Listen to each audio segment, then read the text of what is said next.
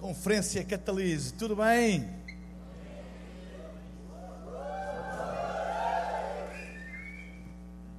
Por pouco pensei que estava numa igreja presbiteriana. Que honra tão grande poder estar aqui uh, com vocês na Conferência Catalise. Queria agradecer muito, Pastor Marcelo e família, o convite através do meu amigo de longa data, já conheço o pastor Carlito, vai fazer 10 anos ano que vem. Estamos combinando fazer uma grande celebração para celebrar 10 anos de amizade. E pedido do pastor Carlito é ordem.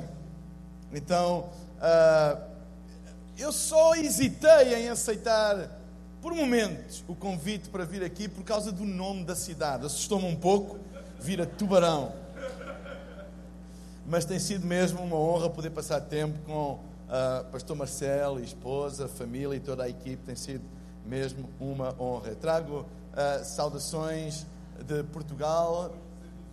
Hum? Ah, hoje vi, vi, familiares meus no Rio Bote.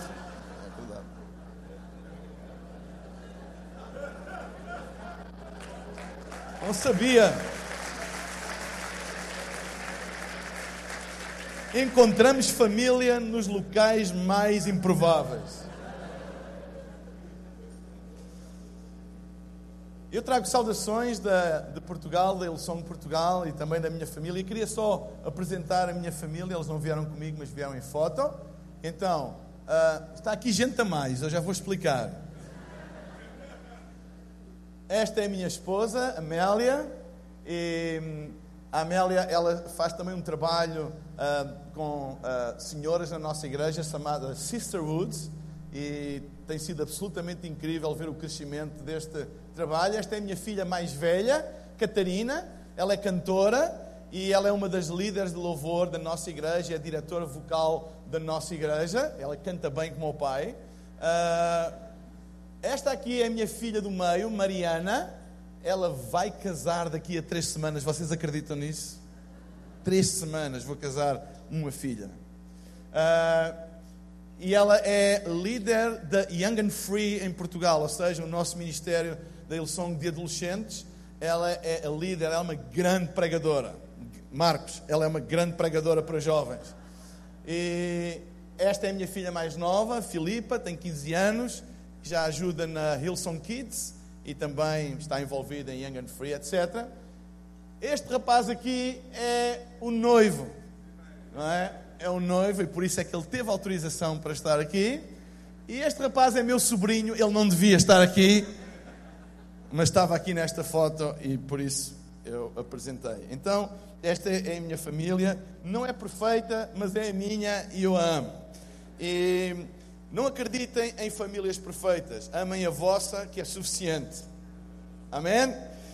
Amém. Nós viemos de um fim de semana absolutamente fantástico na nossa igreja Ilsong em Portugal. Nós somos uma igreja, ah, uma só igreja em diversas localizações e a igreja tem crescido bastante nestes últimos tempos, tem crescido bastante. Eu comecei esta igreja com 12 pessoas na minha casa. E há pessoas que pensam assim: Uau, 12, isso é um número dos discípulos. E... Mas sabem, não tem nada a ver com isso. Foi o máximo de pessoas que eu consegui arranjar. Mesmo. Eu tentei que fossem 13, mas só consegui 12. E desde então tem sido uma jornada absolutamente uh, inacreditável. E, e que, que a todos nos tem surpreendido pela bondade e pela graça e pela fidelidade de Deus. E então, este domingo, pela primeira vez, nós juntamos uh, todas as nossas localizações e, e, e reuniões uh, num só site, num só espaço. Então, a nossa igreja alugou o auditório mais famoso, mais icónico de Portugal, chamado Coliseu dos Recreios, em Lisboa, e que fica mesmo no centro histórico de Lisboa, na avenida mais famosa uh, de Lisboa. É um edifício lindíssimo, um auditório fantástico com mais de 3 mil lugares. E nós pensámos então juntar toda a nossa igreja naquele auditório, mas a resposta foi tão grande, tão grande, tão grande, que em vez de uma nós tivemos que fazer duas reuniões e as duas estavam lotadas, completamente lotadas. E naquele dia, perto de 500 pessoas tomaram a decisão de receber Jesus.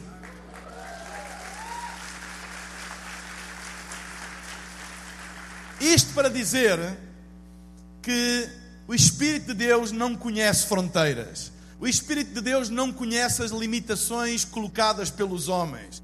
Deus não está restringido à mentalidade dos homens. Quando dizem naquele país o povo é aberto, naquele país o povo é fechado, ali o Evangelho resulta, ali o Evangelho não resulta. O Espírito de Deus está a quebrar todos esses paradigmas e mostrar quando o Espírito se move, não há mentalidade, não há oposição, não há terreno duro, não há nada que impeça o mover sobrenatural de Deus. É imparável, é inabalável. Amém?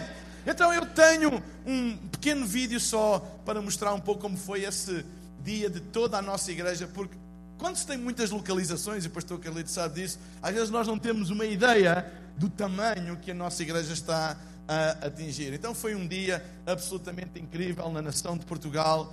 Ah, a quantidade de pessoas foi tão grande que a fila para entrar na igreja atingiu mais de um quilómetro de comprimento um quilómetro de fila para entrar na igreja. E enquanto estava a haver a primeira reunião, já havia outro quilómetro de fila para entrar na segunda reunião. E alguns das pessoas chaves do meu, do meu time disseram: Pastor, se a gente tivesse feito uma terceira, ainda era capaz de encher com mais pessoas. Então, Deus está a fazer coisas grandes. Eu sei que muitos de vocês têm orado pela Europa e por Portugal. As vossas orações são ouvidas. Deus está a fazer coisas grandes. Não acreditem em todas as notícias negativas que chegam, que eh, na Europa é um, é um cemitério de igrejas, etc. Não, não é um cemitério de igrejas. A igreja está viva, está a se levantar e grandes coisas estão a acontecer. Então,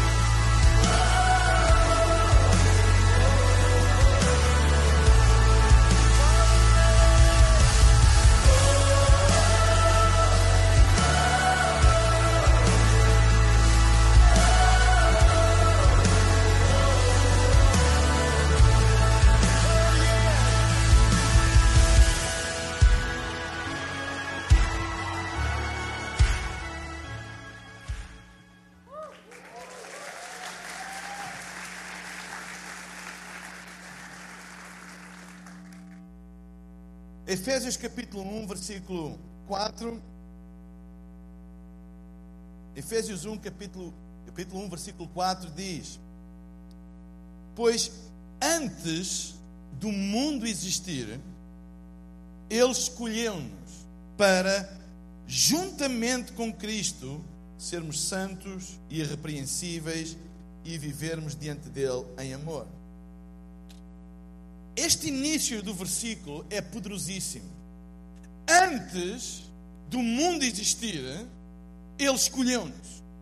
Ou seja, eu e tu, antes dos nossos pais se lembrarem em nos ter, e alguns dizem assim: olha, pastor, comigo eles nem se lembraram, foi um acidente. Comigo também, os meus pais disseram: Tu não eras para ter nascido, foste um acidente. Bem, eu posso ter sido um acidente nos planos do meu pai, mas não fui um acidente nos planos do meu pai celestial. Porquê? Porque a Bíblia diz que o meu propósito é anterior à minha existência. Antes de eu existir, já Deus tinha um propósito para a minha existência, o que muda a perspectiva com que eu olho para a vida. Porque eu nasci para cumprir um propósito determinado por Deus antes, não só da minha existência, antes da existência de qualquer coisa visível. Uau! Antes da existência do mundo, antes da existência de qualquer coisa criada, já Deus tinha determinado a minha e a tua existência. A Bíblia chama isso de propósito pré-existente, ou seja, o homem, todo homem, tem um propósito pré à sua existência. Eu não sei o que é que vocês pensam acerca da doutrina da eleição, mas basicamente como a própria palavra indica eleição, quem é que já votou em eleições? Nós tivemos eleições no domingo passado. Domingo passado em Portugal foi eleição para o, uh, o Parlamento, para eleger o governo.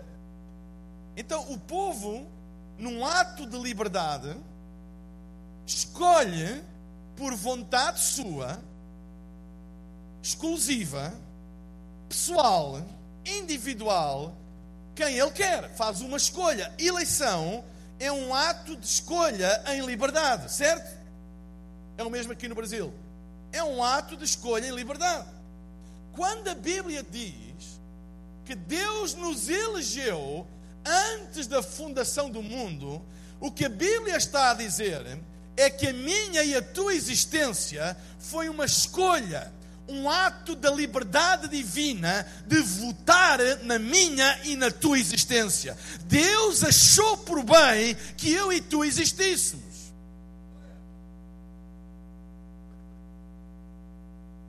Isto é poderosíssimo, porque quando alguma coisa se ao meu e ao teu ouvido e dizer: O que é que estás aqui a fazer? Tu não tens valor, tu não prestas Tu não fazes nada aqui nesta terra e, e provavelmente algumas pessoas aqui estão a lutar com pensamentos desses. Lembra-te e lembra essa voz, venha ela de onde vier, venha ela da tua carne, venha ela da tua mente, venha ela do fundo dos infernos, lembra essa voz que tu não estás aqui por escolha tua, tu estás aqui porque Deus escolheu-te e votou na tua existência. Se alguém tem um problema com a tua existência, fale com Deus. Se, sabem? É por isso que nós não temos que agradar a toda a gente. É normal. Se diz assim, ah, há pessoas que não gostam de mim, junta-te ao grupo. Há pessoas que não gostam de nós. Isso é normal. Como nós também não gostamos de algumas pessoas. Mas sabem uma coisa? Isso não deve determinar nada no nosso valor, nada na nossa autoestima, nada no nosso propósito, porque o nosso valor não está naquilo que as pessoas dizem acerca de nós, o nosso valor está no facto de antes de eu existir, antes de Tubarão existir, antes do Brasil existir, antes da terra existir, antes do firmamento existir, Deus votou na tua existência. Todos nós estamos aqui com um propósito. Todos nós estamos aqui porque Deus determinou nós estarmos aqui.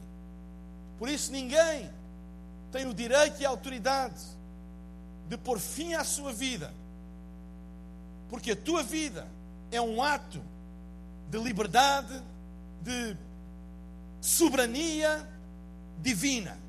Quando o povo vota, costuma-se dizer o povo é soberano. Quando Deus vota, Deus é soberano. Deus votou em ti ele é soberano. Ele determina a tua existência, mas ninguém pode determinar o teu fim. E há pessoas que anunciam o teu fim, e há pessoas que anunciam o seu próprio fim antes de Deus anunciar o fim. Enquanto aquele que anunciou que tu és uma escolha divina, não declarar que é o fim, não é o fim. Há esperança, há vida, há propósito. E tu hoje deves sair daqui com uma certeza. Pode estar a passar por um momento difícil, pode estar a passar pelo vale da sombra da morte, pode estar a passar por uma provação, pode estar a passar pelo fogo, mas enquanto os teus pulmões respirarem, enquanto o sangue correr nas tuas veias, enquanto o teu coração bater, é sinal que Deus tem um propósito para a tua vida aqui e ainda não é o fim. Maneira mais miserável de viver a vida é viver uma vida desconhecendo a razão para a qual nós viemos. Se Deus determinou um propósito, é porque Ele tinha um objetivo. Quando nós temos um relacionamento com Deus e damos a nossa vida a Jesus, eu acredito que esse é o dia em que nós nascemos de novo, diz a Bíblia. E nascemos de novo também significa que além de termos nascido no ventre da nossa mãe, e daí nós contamos quantos anos tens, qual é a tua idade, contamos a partir do nascimento do ventre da nossa mãe. Quando nós nascemos de novo, eu acredito que é o dia em que nós começamos a tomar consciência do nosso propósito existencial. Por que é que eu estou aqui? Qual é a minha vocação? Qual é o propósito? Por que é que Deus achou por bem eu existir? Porque se Deus achou por bem eu e tu existirmos, não achou para seres mais um.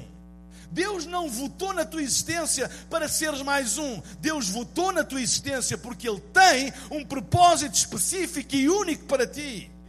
Por isso Ele votou. Tu não és um número da segurança social. Tu não és um número no cartão de identificação. Tu não és um número no passaporte. Tu és alguém que Deus determinou a existência porque Ele tem um propósito único, específico para a tua vida. E no dia em que nós recebemos Jesus, é o dia em que nós começamos a tomar consciência do nosso propósito existencial.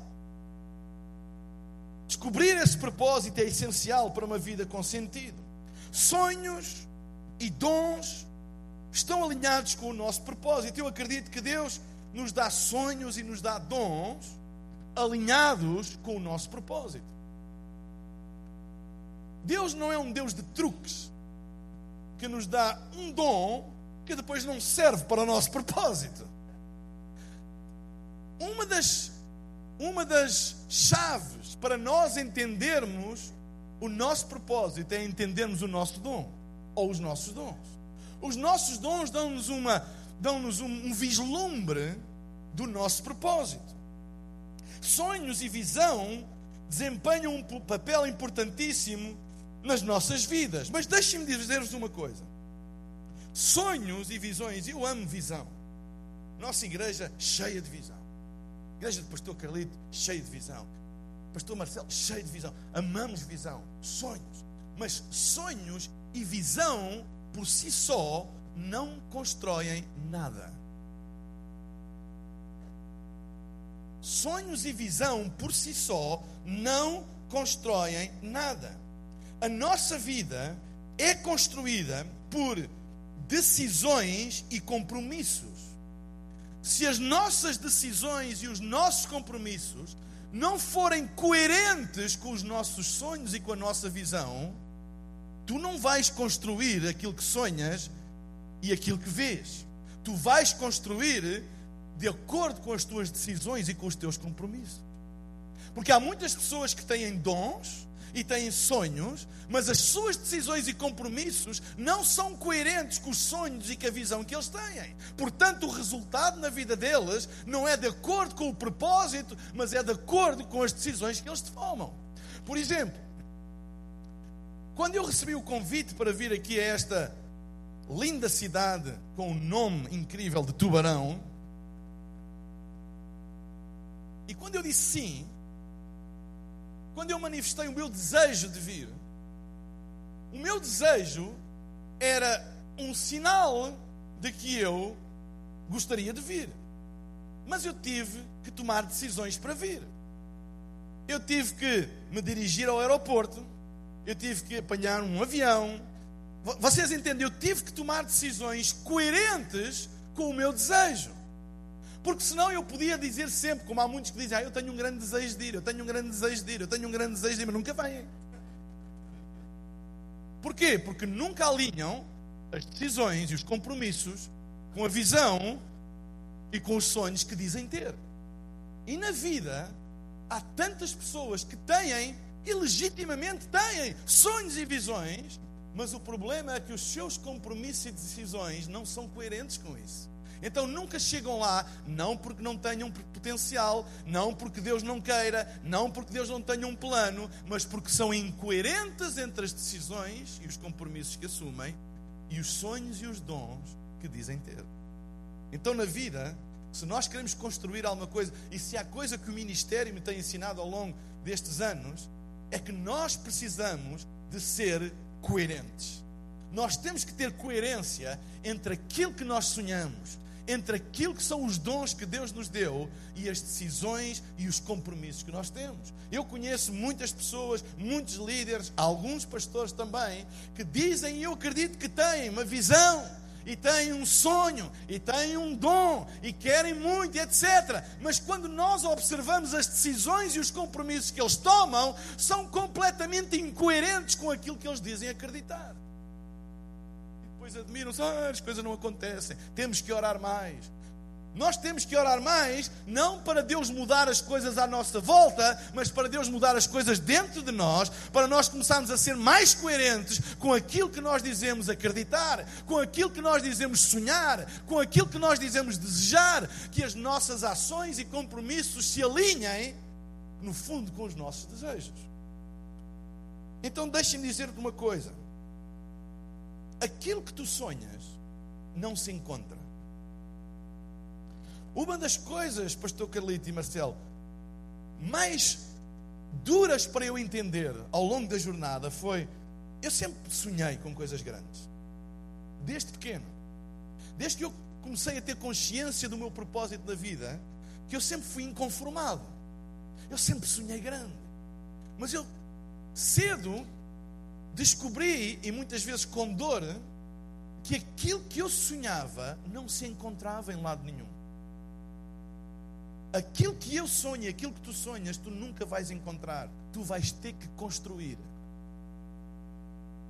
Porque muitas vezes nós temos uma mentalidade de que nós temos um sonho, temos um propósito, temos uma visão, temos um desejo, e de um dia para o outro do céu, como a nova Jerusalém a descer, do nada, de repente, o nosso sonho vem.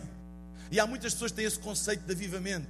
Elas são medíocres no que fazem, irresponsáveis, não comprometidas, não disciplinadas, mas pensam que um dia, de repente, acordam e uau, tudo está construído. Isso é uma ilusão, isso nunca vai acontecer aquilo que tu sonhas não se encontra, nós temos que construir. Nós temos que construir. E eu acredito que neste lugar há sonhos, há visões, há propósitos de Deus grandes, assombrosos. Mas deixa-me dizer-te uma coisa: começa a construir. Começa a construir na direção que tu queres ir.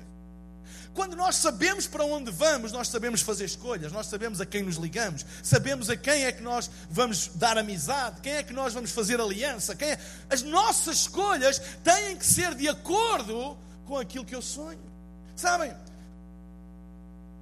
Muitas das minhas ligações, se não todas as minhas ligações, foram intencionais. Claro que a oportunidade muitas vezes surgiu por cruzamento divino. Eu lembro-me há nove anos atrás, eu cruzei-me com o pastor Carlito num almoço. Eu não conhecia o pastor Carlito, ele não me conhecia a mim. Cruzámos no almoço. Então houve um cruzamento de destinos. O arquiteto divino, Deus, resolveu traçar as nossas linhas num ponto de interseção e esse ponto gerou uma oportunidade. Mas eu tive que investir, Carlito teve que investir nesta ligação ela teve que ser intencional. Deus cria pontos de oportunidade na nossa vida, mas se nós não somos intencionais em investir nesses pontos, em alimentá-los, eles passam.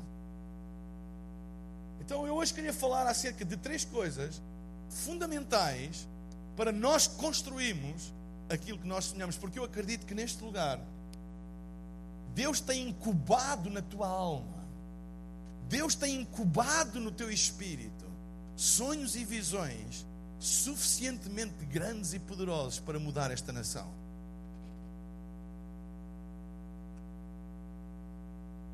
Há coisas que são muito mais atrativas em conceito do que quando se é requerido um compromisso para as ter. Há uns anos atrás, ainda a minha filha mais nova não era nascida. As minhas duas filhas mais velhas, a Catarina e a Mariana, estavam a tentar me convencer a mim e à minha esposa das virtudes de uma família com um cão, com um cachorro. E pai, seria tão bom nós termos um cachorro em casa. Imagina, pai, mãe, arranja um cachorro para nós. Seria tão. Guardava a casa, fazia companhia à gente todas as famílias têm, seria tão bom. E imaginavam como seriam. E vocês sabem como é, sabem como é que são, principalmente as filhas. E lá nos persuadiram e veio o cachorro. E de repente as coisas mudaram. Porque uma coisa é o conceito, outra coisa é o compromisso de sair todas as noites com o cachorro para fazer aquilo que os cachorros fazem, dar de comer ao cachorro. Então, quando o compromisso foi requerido, as coisas mudaram. Há pessoas que ficam muito entusiasmadas com o conceito das coisas, é como o casamento. Ai, o casamento. Uau, um conceito. Mas o pior é quando é requerido um casamento, um compromisso para o manter anos e anos e anos e.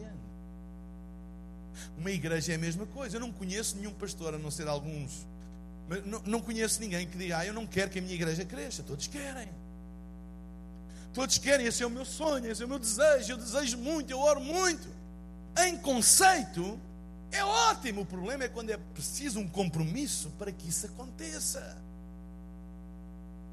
Sabem, muitas pessoas, nossa igreja, porque nós não somos ricos como o pastor Carlito,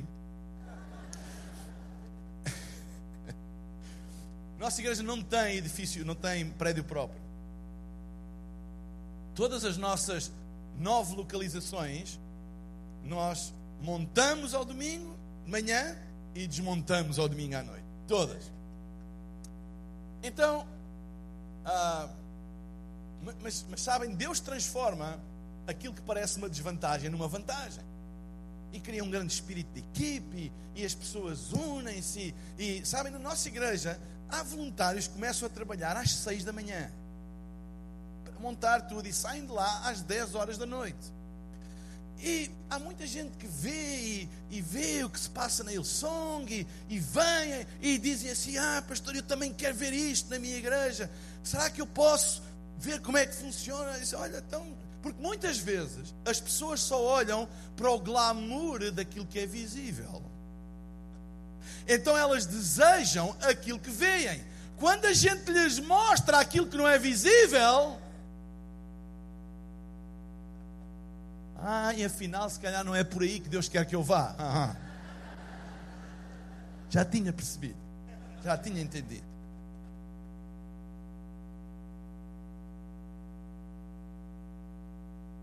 A Bíblia diz em 2 Timóteo 4,7, e agora vou começar a pregar.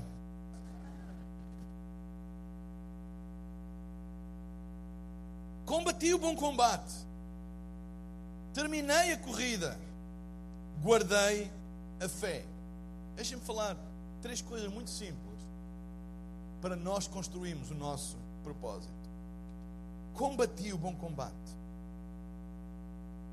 Quando a Bíblia diz, quando Paulo escrever a Timóteo diz combati e dá um adjetivo ao substantivo e diz bom combate.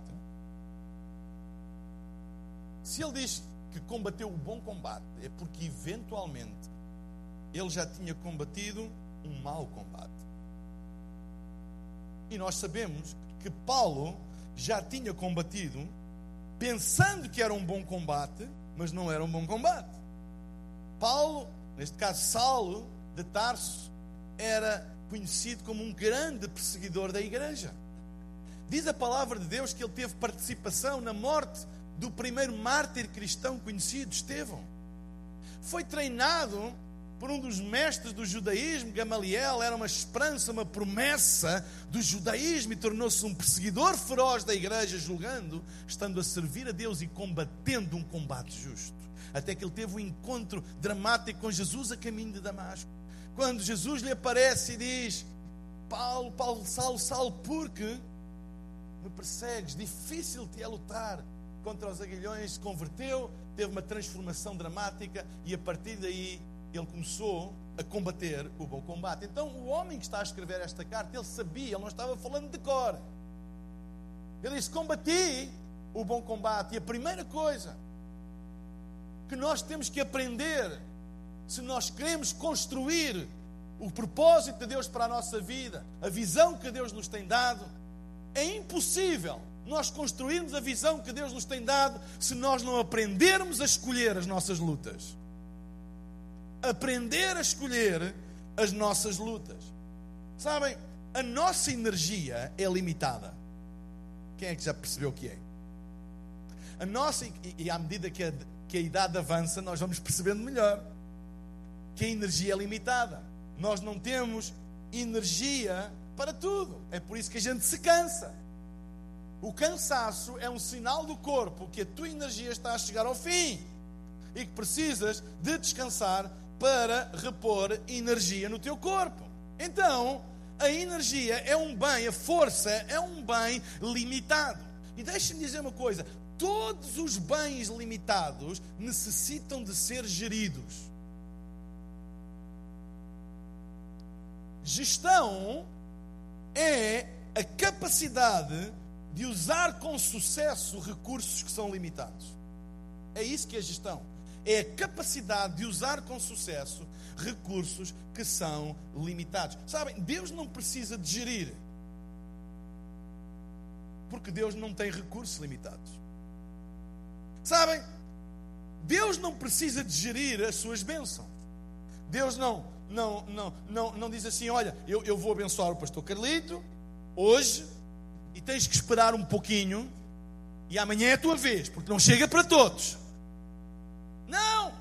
Deus pode abençoar o Carlito, Deus pode abençoar o Marcelo, pode abençoar o Marcos, pode abençoar a mim, pode abençoar todos, pode abençoar as igrejas todas, as nações todas, porque os recursos de Deus são ilimitados. É por isso que nós nunca devemos viver com inveja, devemos viver com comparação, porque Deus não opera numa mentalidade de falta, porque Deus não tem falta de nada, Deus não precisa de gerir nada, Ele pode ser liberal em dar, porque Ele tem recursos ilimitados. É por isso que inveja nunca deve existir no nosso meio, porque a inveja é um sinal de uma mentalidade que tem uma visão de um Deus que opera numa, numa plataforma de falta e não numa plataforma de abundância. Se eu perceber que Deus opera numa plataforma de abundância, eu nunca vou sentir inveja, eu nunca vou sentir ciúme, porque eu sei que se Deus abençoar aquela vida, ainda há mais do que suficiente para mim e ainda há mais do que suficiente para ti. A inveja nasce num sentimento, numa mentalidade de falta. Se há para aquele, talvez não haja para mim. Mas Deus, Ele pode abençoar todo mundo a toda a hora. Como sabedoria. O que é que a Bíblia diz? Quem tem falta de sabedoria, peça a Deus que a todos dá liberalmente. Deus não precisa de gerir nada, porque Deus não tem falta de nada.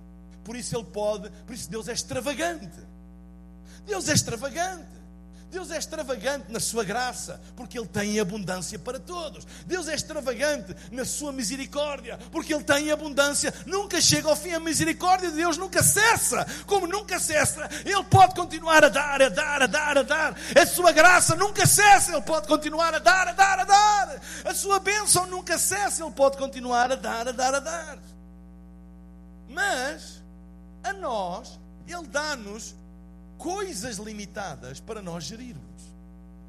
A Bíblia chama de sermos mordomos ou gestores daquilo que nos é confiado. Porque gestão é a capacidade de usar com sucesso recursos que são limitados. E a nossa energia é um recurso limitado. Nós não temos energia para tudo. Se nós não temos energia para tudo, nós temos que escolher sabiamente onde é que nós a vamos aplicar. Porque se eu aplicar a minha energia em coisas que não têm a ver com o meu propósito, eu estou a gastar um recurso que Deus me deu numa coisa que não vai dar fruto. E se eu gastar uma coisa que Deus me deu numa coisa que não vai dar fruto, Deus não me vai dar mais. Porque Deus renova as minhas forças se eu usar as minhas forças para construir o propósito que Ele tem para a minha vida. Sabem porque é que muita gente anda cansada e exausto? Porque está farto de lutar lutas que não era para lutar. Está farto de entrar em combates que não era para combater. E os combates que nós combatemos e que não deveríamos combater não renovam forças. É como a prosperidade. Eu acredito que Deus multiplica os nossos recursos quando nós os aprendemos a gerir sabiamente. Mas se nós somos loucos a gerir os nossos recursos, Deus não vai financiar a nossa desgraça. E fecha a torneira. Porque Deus nos ama. Como Deus nos ama, Ele não vai continuar a trazer até nós alguma coisa que nós vamos desperdiçar em coisas que não vale a pena. E com as nossas forças é a mesma coisa. Há gente aqui que está cansada, não é que Deus não renova as tuas forças. Ele não está a renovar as tuas forças porque Ele sabe que tu as vais gastar em coisas que não interessam. Então Ele não renova. Para te levar a um ponto em que tu chegas à presença dEle e Ele pode falar contigo e dizer: No dia em que tu aprenderes a gerir a força que eu te dou, eu vou te renovar. No dia em que tu combateres o bom combate, eu vou renovar a tua força. Ela não vai faltar. Aprenda a gerir. Gestão é a capacidade de usar com sucesso recursos limitados. Eu gosto muito de arte. E o que é arte? Sabem? Às vezes nós temos uma noção de que para construir muito, eu amanhã eventualmente vou falar nisto na sessão da manhã. Para construir algo muito, nós temos que ter muito. Para fazer muito, nós temos que ter muito. Mas o reino de Deus tem uma matemática bem diferente. Na matemática divina, tu não precisas de muito para fazer muito. E a arte, que eu acredito que toda a arte vem de Deus, eu não acredito que a arte do diabo, a arte vem de Deus. O diabo é apenas um ladrão que rouba aquilo que é de Deus e por isso a igreja deve redimir ou remir todo o tipo de arte de volta ao seu propósito original. Eu não acredito que haja música do diabo. Ele não tem criatividade para fazer uma coisa tão bonita. Ele apenas rouba aquilo que Deus colocou no coração e, e, e, na, na, e no espírito do homem. A arte é feita com recursos muito limitados. Vocês sabem, deixa eu fazer uma pergunta. Vocês têm noção de quantas composições musicais já foram feitas desde a criação do homem? Só aqui no Brasil. Vocês fazem música. Um, um brasileiro dá um pontapé numa pedra e faz uma música. Música, vocês produzem música. Milhares, milhões de composições musicais. Já alguma vez pensaram se algum dia vai acabar a possibilidade de se fazer músicas novas?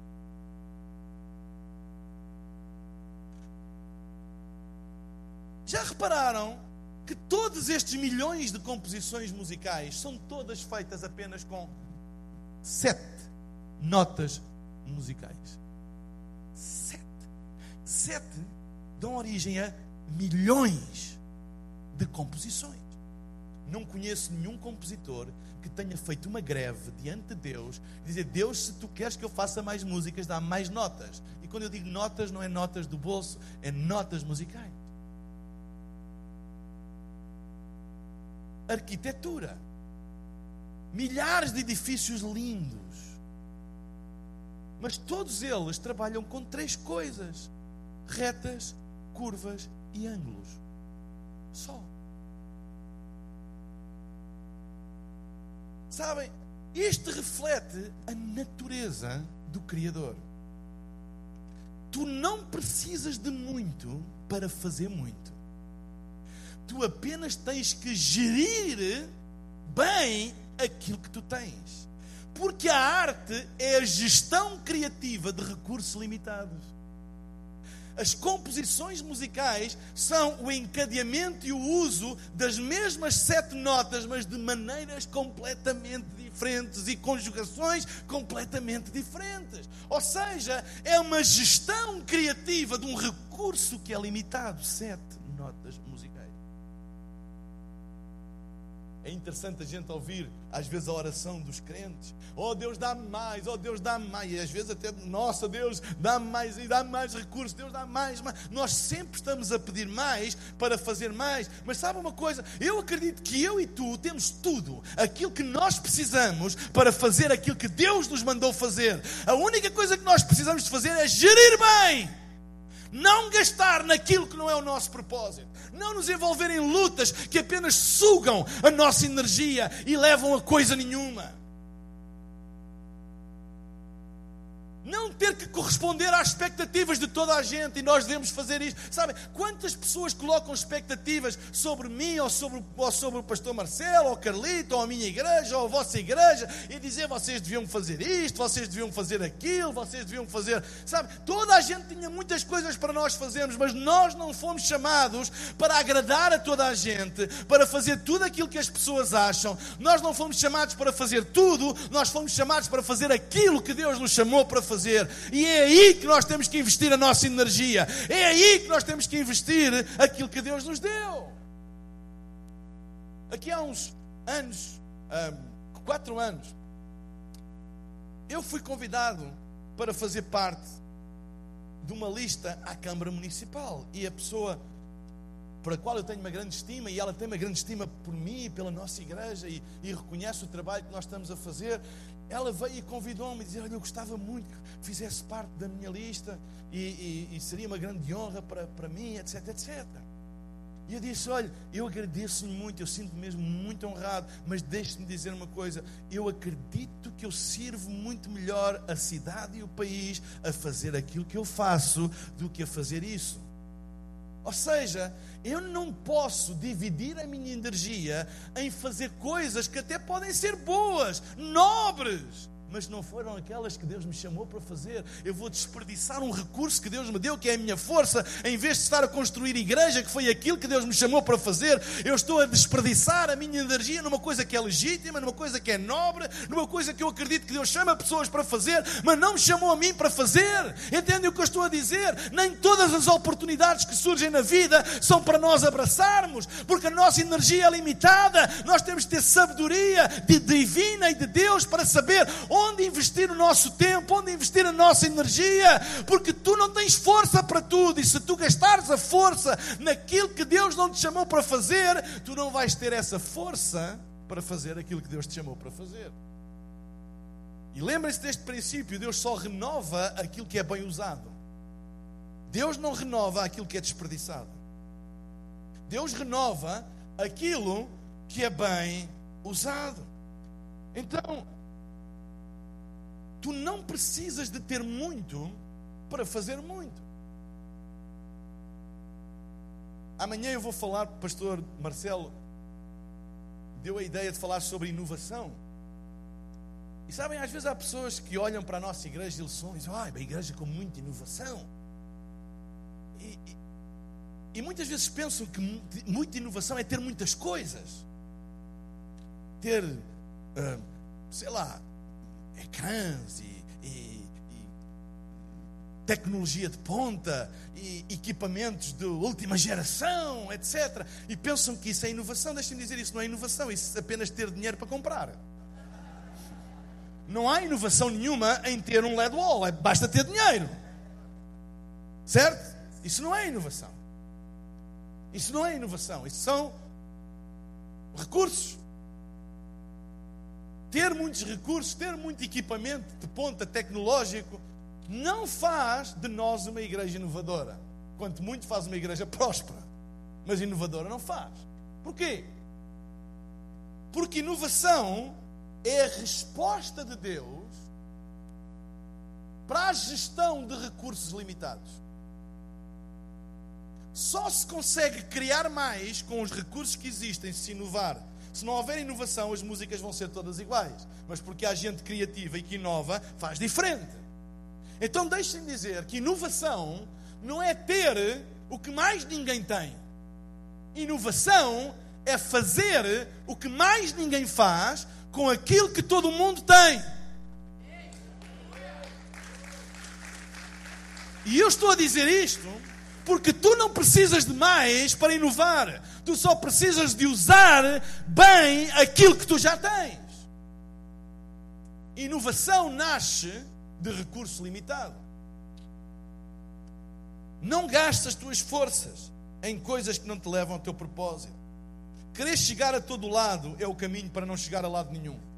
Temos que fazer opções na vida e dizer: Este é o meu propósito, este é o meu destino esta é a minha visão, este é o caminho que Deus me deu e eu não vou gastar energias em lutas e batalhas que Deus não me chamou para as ter. É por isso que nós devemos fazer boas opções. É por isso que nós não devemos andar de acordo com as expectativas de terceiros que colocam sobre nós. É por isso que nós não nos devemos envolver em guerras que só retiram energia de nós. Atenção, muitas vezes até com as redes sociais as pessoas envolvem-se em guerras e aquele disse e o outro disse e muitas muitas vezes as pessoas vêm, ah, sabes o que é que andam a dizer da tua igreja? Eu não quero saber, eu não vou gastar uma caloria da minha energia em responder a um crítico, em responder a alguém que murmura de nós. Eu não vou gastar uma caloria da minha energia, porque a minha energia é limitada e eu quero dedicar toda a minha força até ao fim dos meus dias a servir o propósito pelo qual Deus me criou.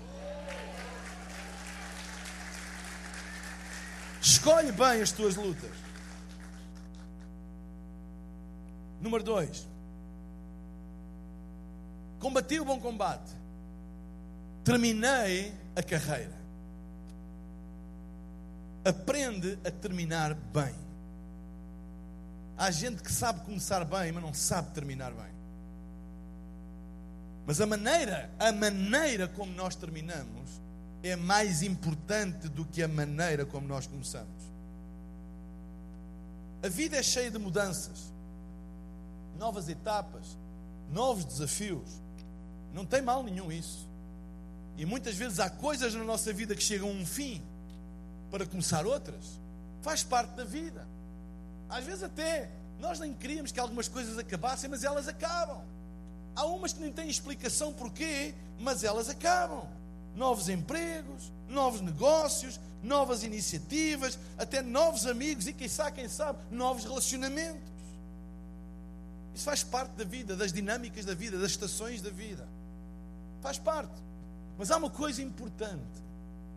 Aprende a terminar bem uma estação da vida para que a outra tenha sucesso.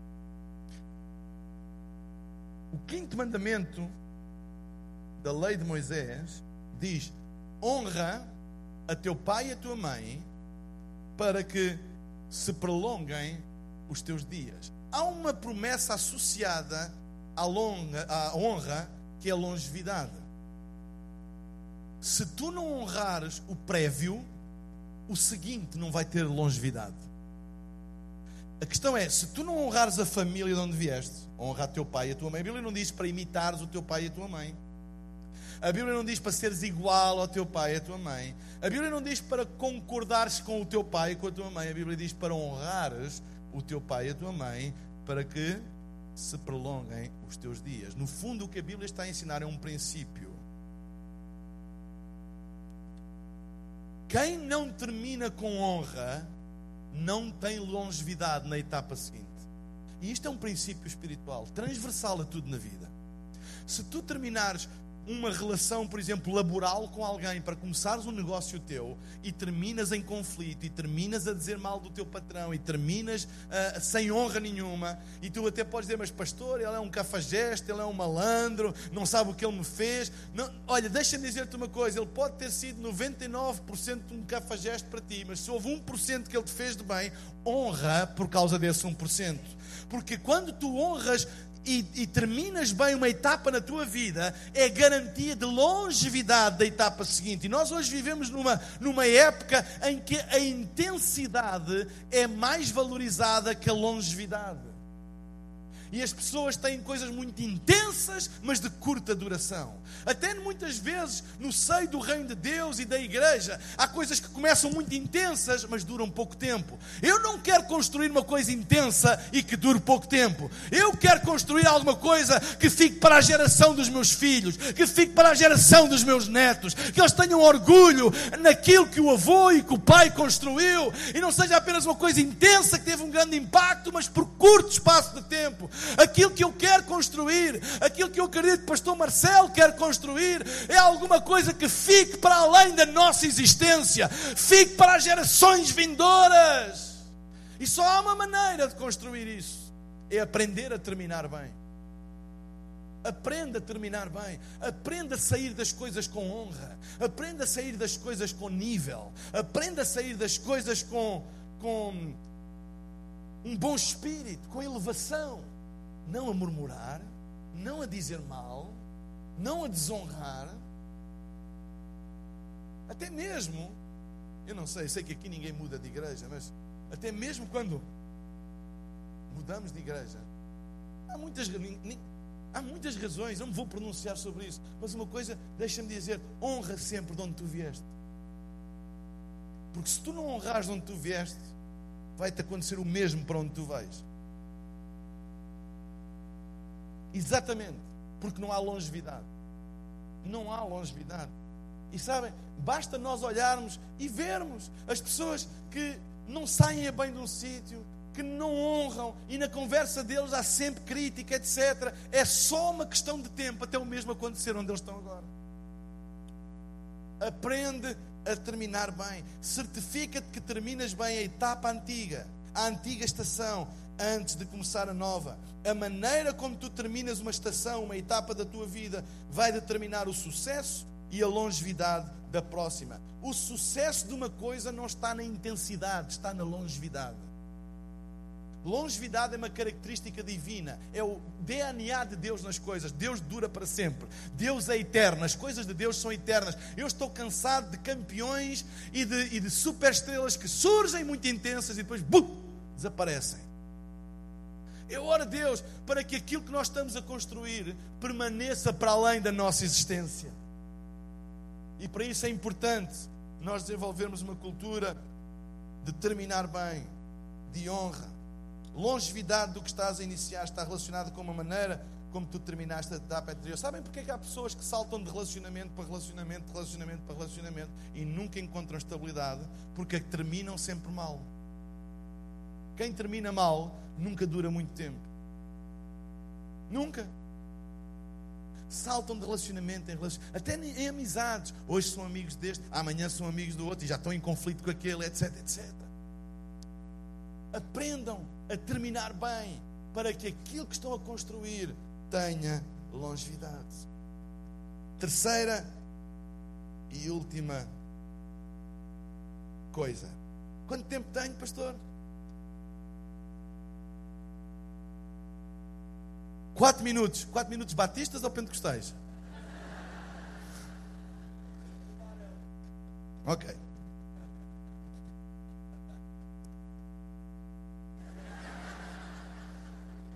Combati o bom combate, terminei a carreira, guardei a fé. Então, o teu futuro, o teu propósito está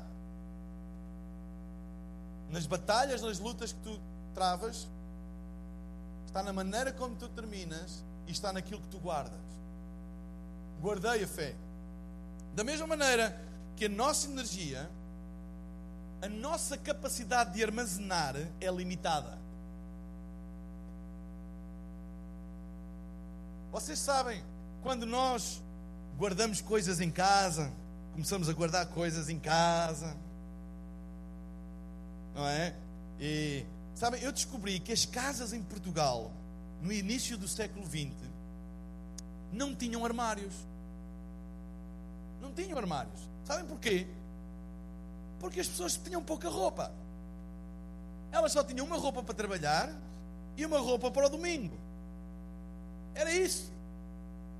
Agora, qualquer casa, qualquer apartamento, pergunta: quantos armários tem? No quarto, quantos armários tem? Na sala tem armário. No hall de entrada tem armário.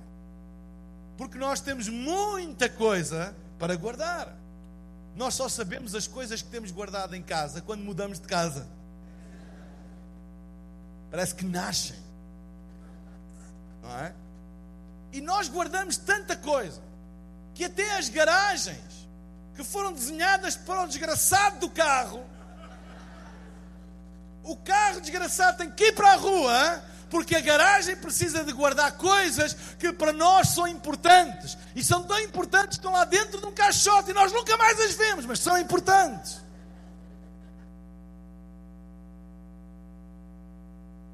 Nossa capacidade de guardar é limitada. As minhas filhas,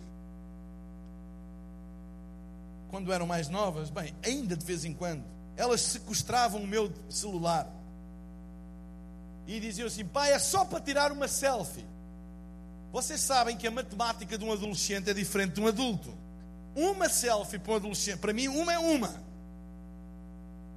Para as minhas filhas, uma tinha uns zeros à frente. E quando eu olhava, fazia assim, era selfies, selfies. E às vezes aparecia um quadradinho no, no, no, no celular, na tela, a dizer assim: memória cheia. Porquê? Porque a capacidade de armazenar é limitada. Então o que é que acontece? Em casa, muitas vezes nós temos que ir tirando coisas dentro do armário, não que elas sejam más, mas nós já não as usamos. Alguém já abriu um armário cheio de roupa, olhou para o armário cheio de roupa e disse assim: Eu não tenho nada para vestir. Alguém aqui?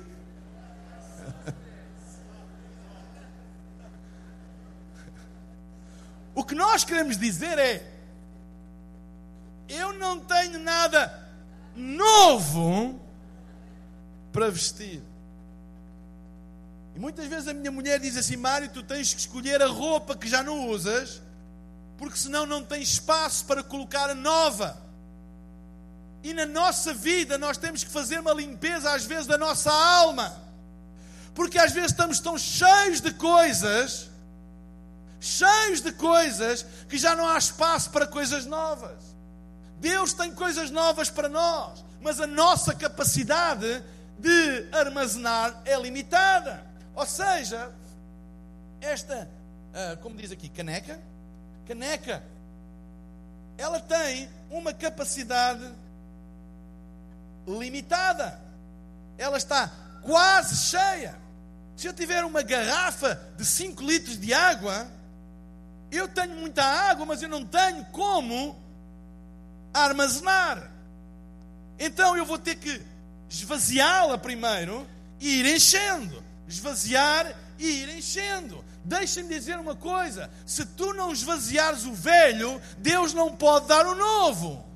Porquê? Porque ele não tem? Não, tu não tens espaço. A tua capacidade é limitada. Nós temos que fazer a higiene da nossa alma. Às vezes a nossa alma está cheia de amargura, a nossa alma está cheia de rancor, a nossa alma está cheia de más memórias. Elas precisam de ser limpas completamente para dar espaço na nossa alma para Deus.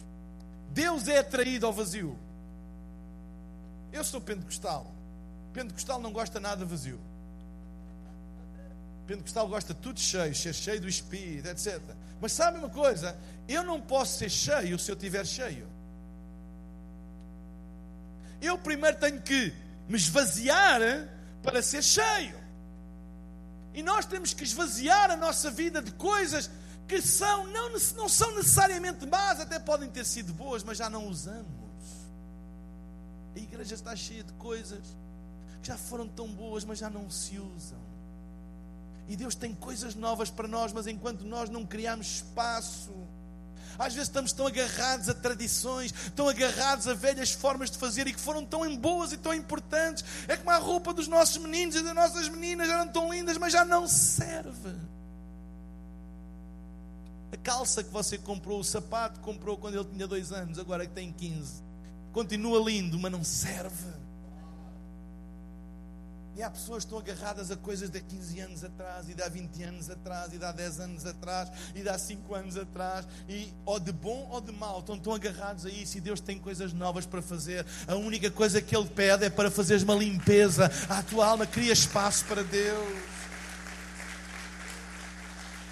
Às vezes temos a nossa vida cheia de toxicidades e lixo e tem que, tem que ir embora. Há coisas que não é para guardar, é para estar lá um tempo e vai embora. Sabe? Lixo, sabe? O lixo. Posso falar de lixo?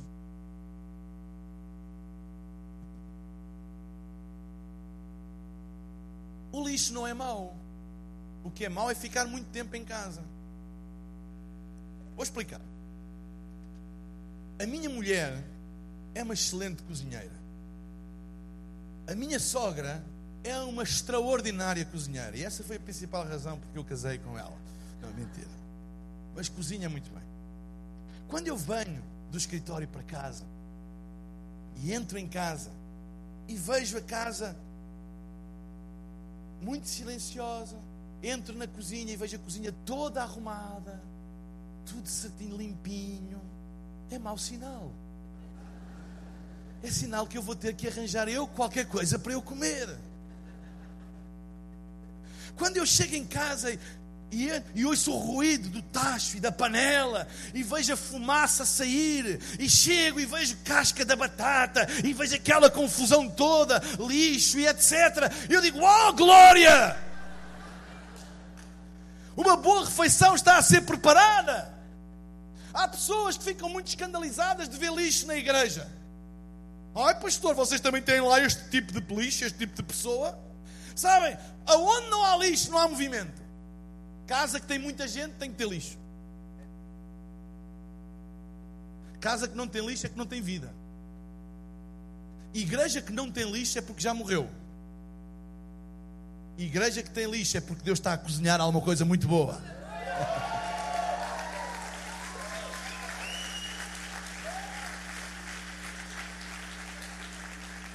Vocês têm lá pessoas dessas? Sim. E daquelas? Sim. E daquelas? Sim. Deus está a fazer uma obra incrível. Ele está a preparar alguma coisa grande.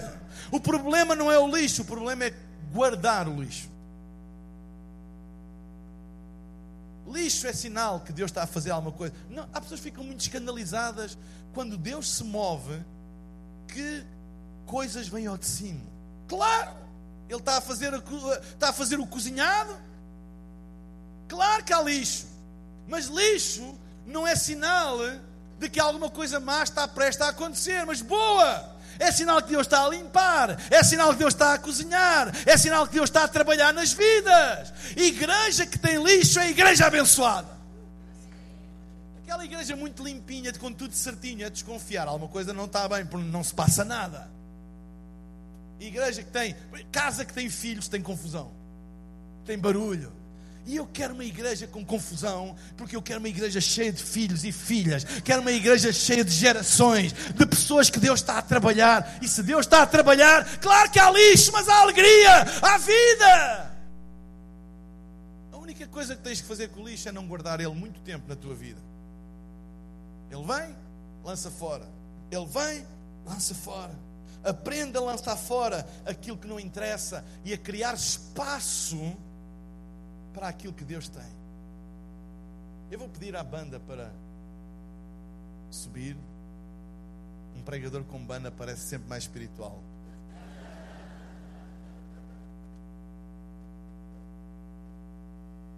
Também quero ter o meu momento de glória agora.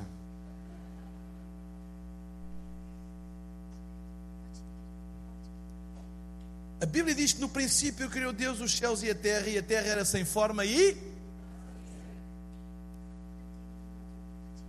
Mas o Espírito de Deus se movia. Há uma atração de Deus ao vazio. Deus é, o Espírito de Deus é atraído ao vazio. Quando há um coração que se despeja de tudo, uma vida que se despeja de tudo, há espaço para Deus encher. Nós temos que criar espaço para Deus na nossa vida. Às vezes estamos tão cheios de coisas e não percebemos que a nossa capacidade de armazenar é limitada. À medida que os tempos avançam, que os anos avançam, que as décadas avançam, que as gerações avançam, Deus vai trazendo coisas novas sobre a terra. Não que o antigo não seja bom, não que o antigo não preste, mas Deus, na sua infinita criatividade, na sua infinita, infinito poder criativo, Ele sempre traz coisas novas. Se nós tivermos a nossa vida completamente cheia, armazenada, com coisas que já foram boas, com coisas que já serviram, com coisas que já tiveram o seu propósito, mas não servem mais, não há espaço para que o novo de Deus possa habitar em nós. Então há um princípio, se eu quero construir o propósito e a visão de Deus na minha vida, é aprender a regularmente criar espaço na minha vida para as coisas novas de Deus. É tão trágico, é tão triste quando pastores, líderes, igrejas se fecham e limitam aquilo que Deus pode fazer não criando espaço na sua vida, porque estão completamente cheios.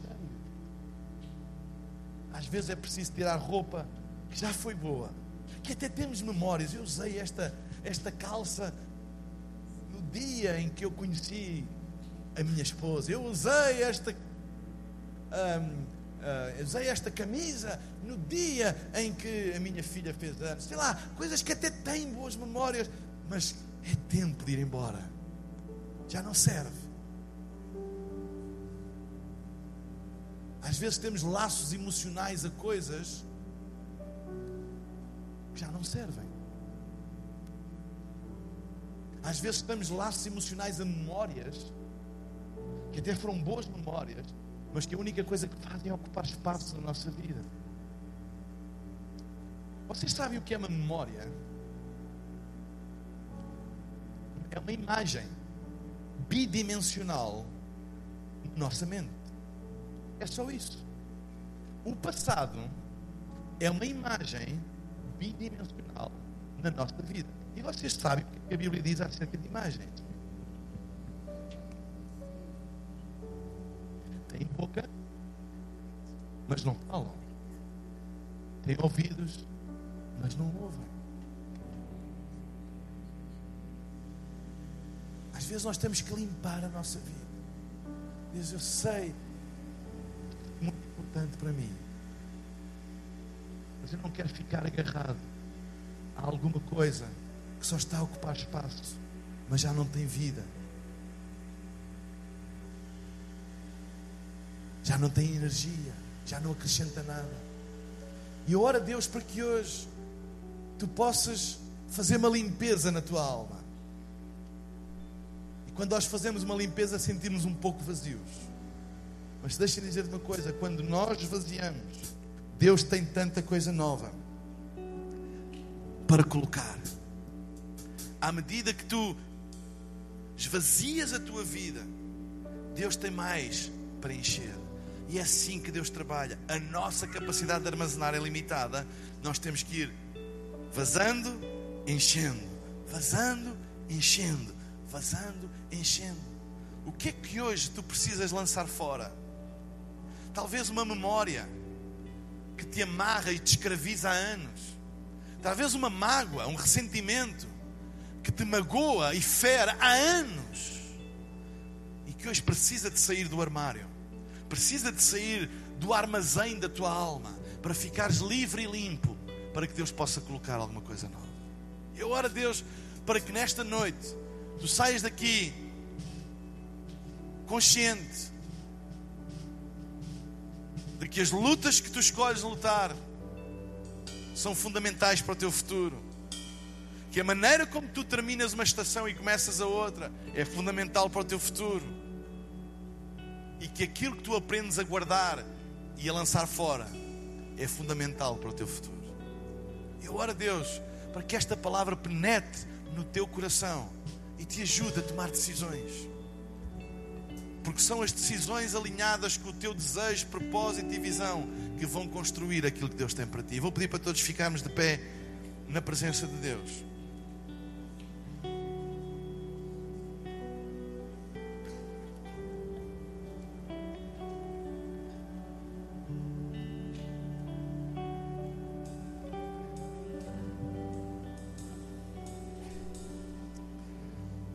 Passar a reunião ao pastor Marcelo, eu queria só fazer uma pequena oração por todas as pessoas que estão aqui hoje. E que têm coisas na sua vida que vocês sabem que estão a ocupar espaço, mas que precisam de ir embora. Talvez seja uma, uma memória que vos amarra, que vos escraviza, uma mágoa, alguma coisa que precisa de ser perdoada, precisa ser limpa hoje, para criar espaço para Deus trazer alguma coisa nova e refrescante sobre a tua vida. Enquanto temos os nossos olhos fechados, se tu és esta pessoa ou uma destas pessoas, eu vou pedir que no lugar onde tu estás, tu levantes apenas o teu braço e eu irei fazer uma oração agora mesmo. Fica o teu braço no ar. Pai, no nome de Jesus eu oro. Tu conheces a nossa vida, o nosso coração e o sofrimento de algumas pessoas aqui. Pai, eu oro para tudo aquilo que está a escravizar estas pessoas memórias que não se conseguem despegar, mágoas, ressentimentos que os magoam, os escravizam, os assombram dia e noite. Eu oro para que hoje, em nome de Jesus, eles tomem uma decisão de lançar fora da sua alma tudo aquilo que está a ocupar espaço e que está a impedir de tu trazeres até à vida deles alguma coisa nova. E oro para que tu derrames um sopro fresco e novo do teu espírito sobre as suas vidas. Alguma coisa refrescante. E que façam eles olhar para o futuro com outra confiança. Agora mesmo, em nome de Jesus e para a tua glória. Se tu acreditas nesta palavra, dá um aplauso a Jesus nesta noite. Amém.